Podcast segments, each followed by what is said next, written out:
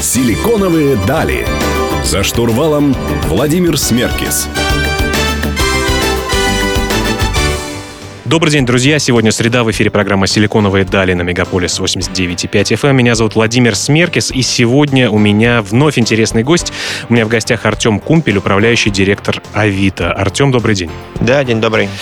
Поговорим сегодня про классифайды, как они устроены. Ну и, конечно, первый вопрос. Он, мы хотим немножко залезть вам в карман и узнать, как классифайды сегодня зарабатывают деньги, как строится экономика такого рода проектов. Э, будьте добры, уж поведайте нам. Classified для простого человека это огромная площадка объявлений, где ты можешь найти практически все. Вот. А если говорить про то, на чем мы зарабатываем, мы, конечно, зарабатываем на тех услугах, которые предоставляем при размещении объявлений.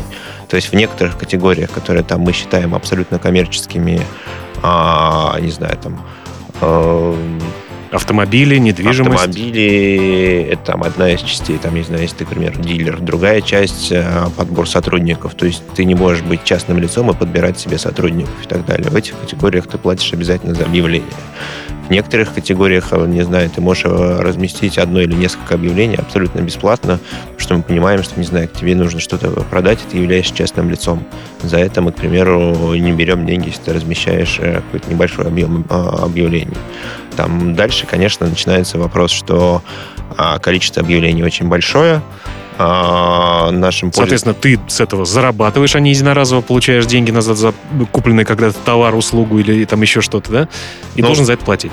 Это первая часть, да. Дальше, если ты хочешь продать это быстрее, ты там платишь за какие-то услуги продвижения. Дальше, если ты, к примеру, хочешь э, дополнительно как-либо там себя обезопасить, не знаю, ты можешь платить за какие-то дополнительные услуги. Например, у нас есть автотека, которая может полностью проверить автомобиль и сказать тебе историю владения, не дай бог, у нее был скручен пробег у этой машины или еще что-либо, мы тебе все это подсветим.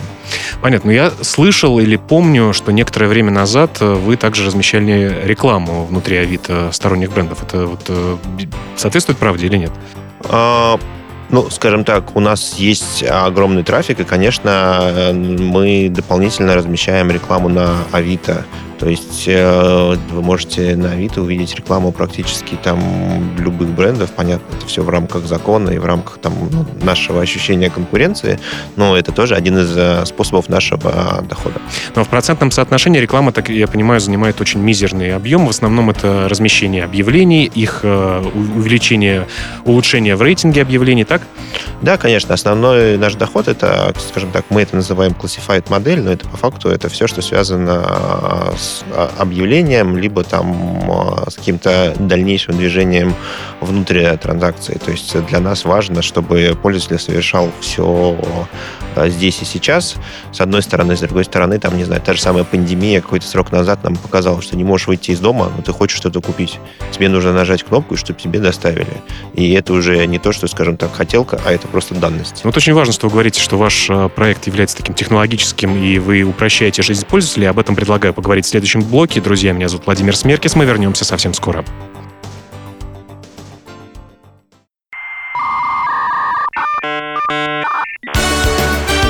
Силиконовые дали. За штурвалом Владимир Смеркис. Друзья, вы продолжаете слушать «Силиконовые дали». Мы говорим про Classified. Артем, расскажите, пожалуйста, вот вы в том числе отвечаете за Авито работу, и хотелось бы поговорить об автоматизации в этой отрасли. Все мы говорим о том, что все автоматизируется, скоро нам юристы и чарщики, наверное, нужны не будут э, так активно, как были они нужны там 5 лет назад или 10 лет назад. Каким образом автоматизация происходит в HR-процессах, и как рекрутмент сейчас э, более эффективным становится, с вашей помощью в том числе? Да, спасибо за очень интересный вопрос. Здесь, на самом деле, а какая особенность? Первая особенность, что мы фокусируемся на рынке массовых профессий синих воротничков, а это чаще всего, особенно для крупных компаний, это подбор огромного количества человек. Это могут быть десятки тысяч человек, которых они подбирают. И здесь, с одной... Это линейный персонал, да? Это в основном линейный персонал. Это могут быть, не знаю, грузчики, это могут быть кассиры, это могут быть какие-то достаточно там понятные нам профессии в виде учителей. Вот. И здесь, наверное, важно, что это огромный объем, И здесь э, очень много повторяющейся и монотонной работы с одной стороны. Рутины, да? Ну, да, можно сказать, рутины. С другой стороны, здесь э, важный момент, что компании, особенно там сейчас, э, там во время там, каких-то там сложностей, они начинают там считать, сколько стоит набрать одного человека, как быстро можем его набрать и так далее. Если посмотреть на другую сторону медали, то для соискателя, особенно вот который является там линейным, не знаю, там синим воротничком, для него тоже важно очень быстро найти работу, потому что это не, скажем так, формат, когда не знаю, IT-специалист там долго выбирает, у него есть там несколько месяцев. Где смузи слаще? Да, где офис лучше, хотя сейчас не очень актуально, где смузи слаще и так далее. Вот. А здесь смена работы это максимум неделя. Поэтому все быстро, все четко и все должно быть понятно. Поэтому если мы говорим про автоматизацию, в автоматизации важно, с одной стороны, получать огромное количество данных, которые есть о сотруднике, то есть э, чем больше данных э, есть о нем, о его там предыдущих э, местах работы, о его там заслугах, это один момент. С другой стороны, для компании важно, чтобы ты мог, не знаю, там быстро с ним связаться, ты мог быстро ему отправить какую-то инструкцию, как, как добраться а в период пандемии, к примеру, для него важно, чтобы ты мог быстро там собрать людей, сделать какое-то видеоинтервью, и отобрать... И они потоково быстренько раз в 10 минут, 15, условно говоря, были по порядку присоединены, да? Ну, с одной стороны, да, с другой стороны, ты физически с ними не, не, не, не встречаешься и дальше очень быстро а, принимаешь решение то, как это работает. С точки зрения технологии есть там а, куча особенностей как таковых, то есть мы там а, с помощью, к примеру, там чат чат-ботов выясняем ту информацию, не знаю, наличие сертификатов, наличие каких-то дополнительных знаний. С помощью там видеоинтервью мы смотрим, насколько человек там может, к примеру, очень хорошо продавать читать, разговаривать, э, смотрим на его там мимику, реакцию и так далее. Это все технологии, которые нам позволяют это делать быстро. Понятно, что э, HR, наверное, в начальном этапе э, вот этого процесса автоматизации, этого процесса Слишком дорог, да, для того, чтобы это все вручную делать? Ну, у нас в России есть особенность, что мы там понимаем, что у нас, скажем так, а, можно содержать большой штат людей, которые делают это вручную. И автоматизация не всегда с точки зрения финансов может э, это улучшить быстро. Поэтому некоторые процессы приходят э, не так быстро, как хотелось бы нам. Вот в HR сейчас это приходит быстрее, чем это было даже, там, не знаю, год назад. Все научились считать деньги, все понимают, что это делать э, очень важно. И поэтому, мне кажется, сейчас будет э, такое ускорение в целом всех этих э, процессов. Ну и с другой стороны, если посмотреть на компанию, а, для них тоже важно, что внутри они будут понимать э, всю воронку, что происходит, сколько это стоит, и в итоге как бы бизнес будет эффективным. В общем, эффективность на лицо и ускорение тоже. Не знаю, как мы сможем бежать в ближайшие годы еще быстрее, потому что, казалось бы, на максимальных скоростях существуем, но тем не менее. Друзья, у меня в гостях Артем Кумпель, меня зовут Владимир Смеркис. Вернемся совсем скоро.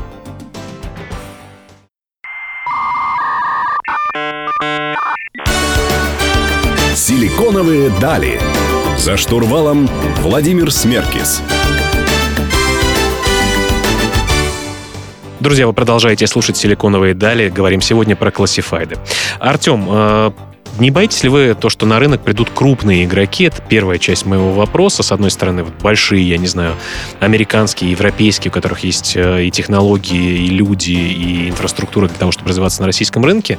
А, и вторая часть вопроса, наоборот, про маленьких игроков. Э, могут ли существовать сегодня маленькие классифайды, которые берут конкретную область, например, услуги, или работу, или автомобили, или квартиры? Мы видели примеры таких э, стартапов, которые начинались и были всем вроде как визуально приятно, но с точки зрения денег непонятно, если у них большой шанс выйти на IPO. Давайте начнем с крупных, а потом вернемся к маленьким нашим любимым стартаперам. Да, давайте, наверное, сначала расскажу там в целом, что Авито — это крупнейший по факту классифайд э, в России. А, у нас там, не знаю, там больше 50 миллионов а, посетителей, которые приходят к нам каждый месяц, с одной стороны. С другой стороны, мы являемся там вторым классифайдом в мире э, после американского Криглиста. Вот. Вы, вы, кстати, в каких странах представлены сейчас? На каких территориях? А... Россия и русскоязычный мир или нет? Авито представлен только в России. Мы, соответственно, вместе с нашими основными акционерами Насперс э, через э, компанию OLX представлены там практически в большинстве стран э, там, Европы, Азии, а, ну и там Латинской Америки, вот, но Авито фокусируется только на России. Окей. Okay. Вот. А теперь, если говорить про больших игроков, ну, честно сказать, мы не боимся а, конкуренции. Мы успешно конкурируем достаточно давно по всем нашим основным бизнес-направлениям. И мы понимаем, что, в принципе, крупные игроки могут приходить. Но, с другой стороны, у российского, скажем так, рынка есть своя специфика, есть куча особенностей. И, опять же, мы... Какие-то юридические особенности или э, трафик по-другому закупается, или технологии другие нужны? Ну, а, там есть особенности потребления, которые в России отличаются от того, что есть там а, в других странах. К ну, не знаю, тот же самый пример там а, Алиэкспресса, который приходил в Россию и всем казалось, вот сейчас а, как бы вся торговля будет там. Нет, этого не случилось. Опять же, мы знаем там кучу примеров, когда крупнейшие игроки приходили, и потом у них что-то там не получалось. То есть а, мы, с одной стороны, там понимаем, как а, конкурировать, с другой стороны, мне кажется, там часто конкуренция от больших игроков, наоборот, начинает развивать а, рынок. Прекратят ваши сотрудники расслабляться, да? Ну, и наши конкуренты Но, в том числе. А в этом смысле самые ваши главные активы? Что это база пользователей, знание бренда, технология, умение работать с трафиком или все в совокупности? Это, конечно, все в совокупности. Сейчас, э, мне кажется, самое дорогое и самое основное – это, скажем так, технологии и накопленная база. Вот. Если смотреть вглубь, ну, как бы здесь можно, мне кажется, перечислять и двух рук не хватит, чтобы загибать пальцы.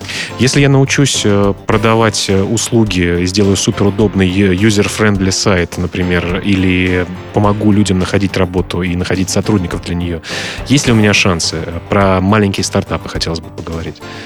Мое личное мнение, я на самом деле очень много общаюсь со стартапами, я очень много вижу и там сам запускал в том числе э, компании с нуля.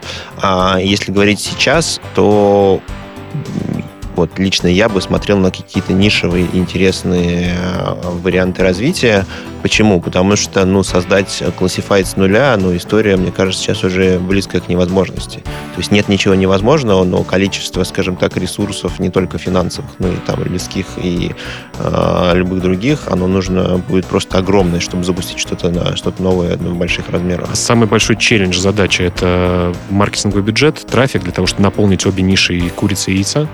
А, здесь, мне кажется, это и маркетинговый бюджет, э, и с другой стороны нужно найти э, тот спрос, э, который есть у потребителей, с другой стороны конкуренция очень большая, поэтому здесь прям такая комплексная задача, которую придется решать.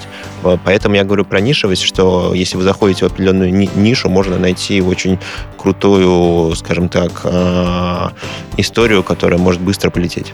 Ну что ж, поговорим об этом в следующих блоках. Друзья, у меня в гостях Артем Кумпель. Вернемся совсем скоро.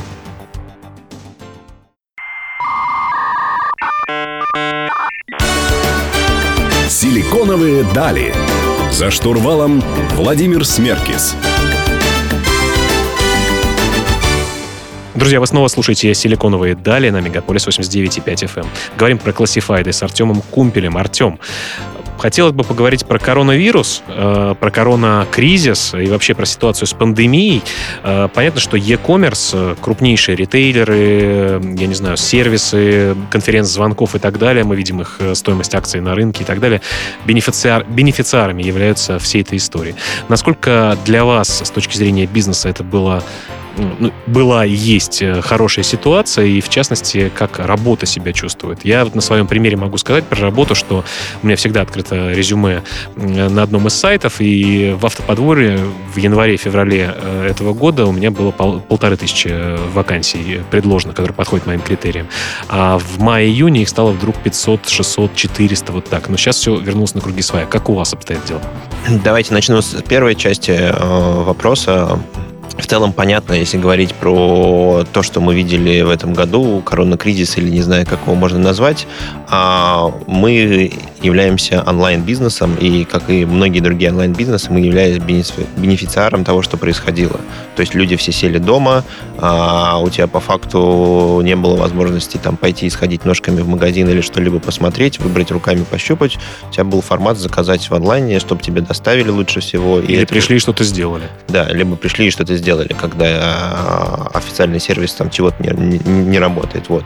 Поэтому понятно, что Авито здесь был э, одним из больших бенефициаров у нас росли и там и услуги, у нас росли и продажи товаров, у нас очень быстро начала расти доставка, а, и это все как раз являлось а, следствием того, что как бы случилось а, с рынком, что случилось вообще в целом в связи с этим кризисом.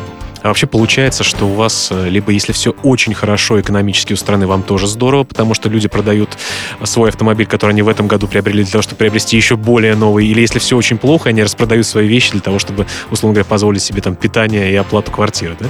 Ну да, как бы мы здесь э, в своем роде являемся такой системой, которая может себе предложить и хороший новый товар, и БУ товар, и, в принципе, ты можешь прийти и выбрать, сравнить. Ну а как обстоят дела вот э, с работой? То, то, с чего мы тоже э, начали этот блог. Э, как количество вакансий и людей, которые искали работу, как вы почувствовали на статистике эту ситуацию? Ну, мы, в принципе, мне кажется, как и все другие работные сайты, увидели там после 20 марта, после такого, скажем так, не знаю, как это по-русски назвать. Локдауна. Период, локдауна, периода ограничений, огромный спад потому что работодатели, я с ними там ну, практически каждый день в марте общался, они говорили, что нам дальше делать, потому что все закрыто. Не, а, то, что, не то, что расширяться, так сказать, и усиливаться, а вообще будем ли мы жить, да? Да, как бы, как нам а, дальше понимать, что нам нужно, не знаю, развивать производство, нам, мы не можем просто людей довести к нам до собеседования и так далее. Мы все вместе сидели, решали, что же с этим делать. Мы там, к примеру, помогали, не знаю, там, курьерским службам для того, чтобы набрать больше курьеров и так далее.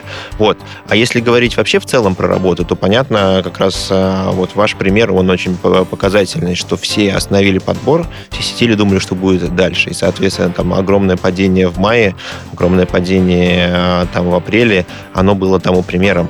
Дальше рынок начал восстанавливаться, дальше рынок понял, что как бы в принципе ничего не изменилось. То есть мы дальше будем жить очень долго вот в данной, скажем, системе координат, и по факту рынок сейчас начал восстанавливаться еще быстрее, потому что все, что закрыло, все начало открываться. Поэтому для работы, мне кажется, сейчас очень хороший период. Друзья, продолжим беседу с Артемом Кумпелем в следующих блоках. Оставайтесь с нами, не переключайтесь.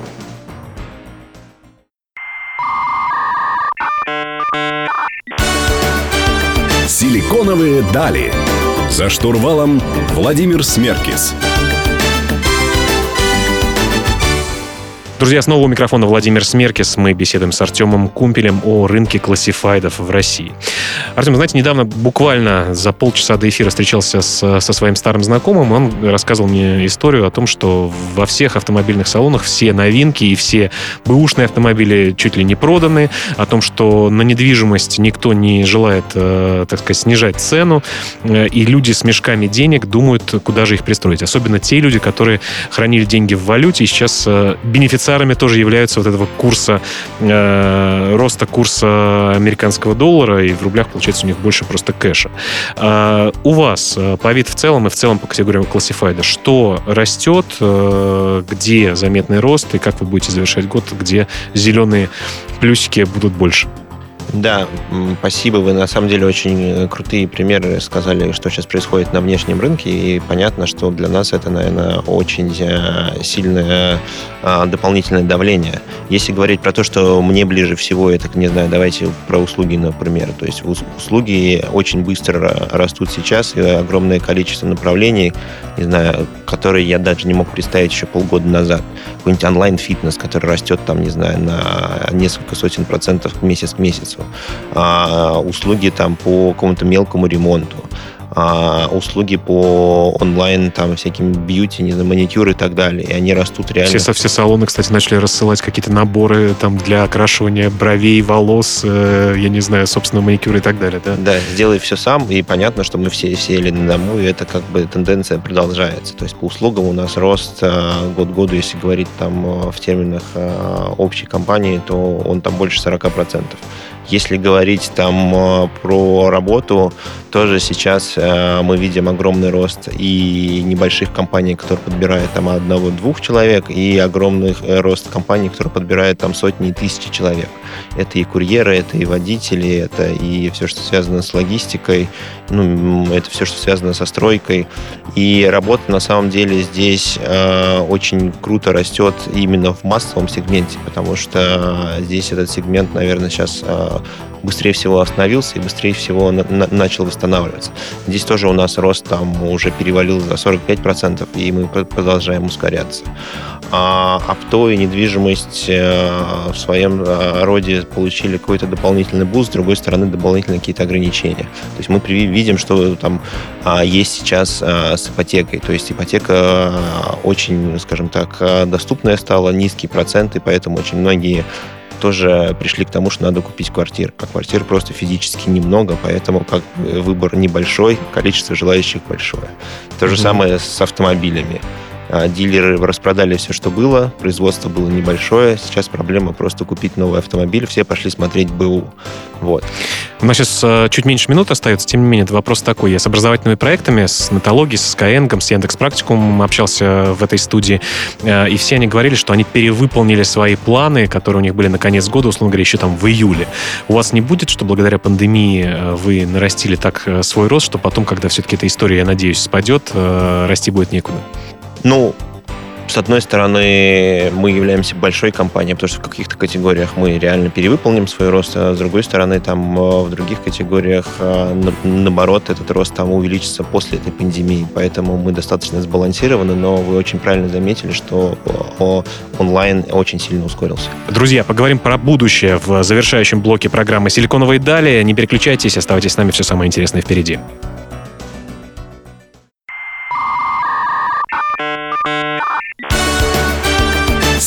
«Силиконовые дали».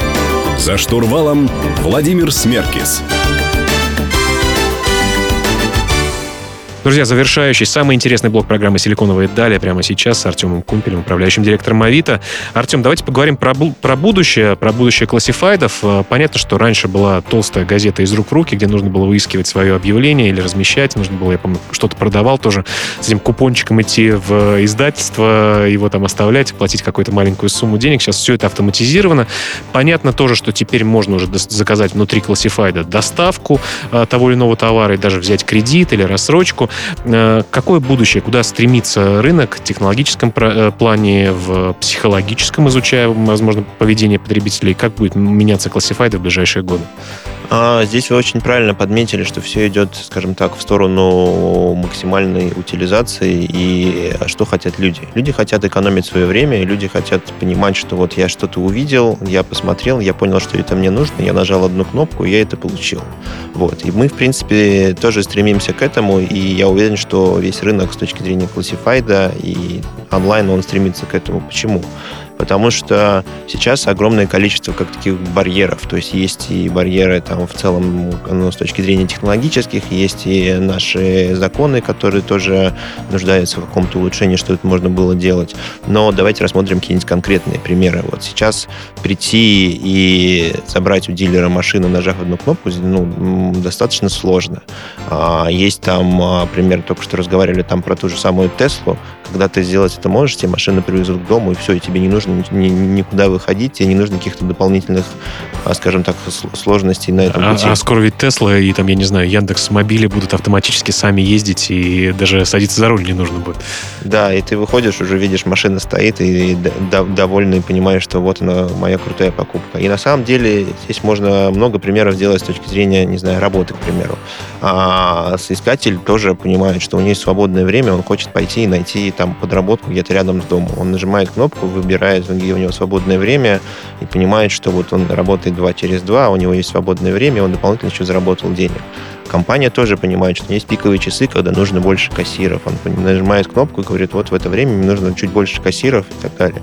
И это все должно работать вот так вот. И должно работать, наверное, быстро, да? То есть, условно говоря, если сегодня у меня какая-то проблема, заболело какое-то количество людей, что завтра у меня уже стоят на пороге новые сотрудники. Ну да, идеально даже если, там, к примеру, утром выходишь в кофейню, понимаешь, у тебя заболел бариста. Ты нажимаешь кнопку, и через час у тебя приходит бариста, который может закрывать эту потребность. А сейчас же как получается? Сейчас ты просто надеваешь фартук и встаешь, как бы, вот он, здравствуйте, я э, владелец маленькой кофейни, и я одновременно бариста. Понятно. Ну, то есть э, такое, э, такой термин, как э, увеличение конверсии, то есть совершение минимального количества действий для получения результата, будет э, скрещиваться в онлайне и в офлайне, да? Да, с одной стороны. С другой стороны, здесь, наверное, тоже очень важно минимизация количества действий, потому что если вы сейчас посмотрите, что такое для человека купить квартиру, купить машину, сделать... Это целый... Э, не, не хочу сказать, э, называть слух эту болезнь, но, в общем, вы поняли, о чем я.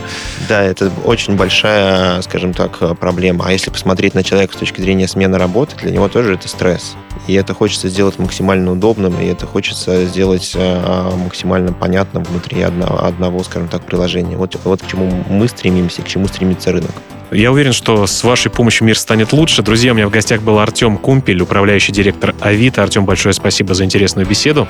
А, друзья, каждую среду в 15.00 на Мегаполис 89.5 FM, эм, официально мной признанной самой лучшей радиостанцией на, зем... на планете Земля, выходит наша программа, где мы говорим про digital бизнес и технологии.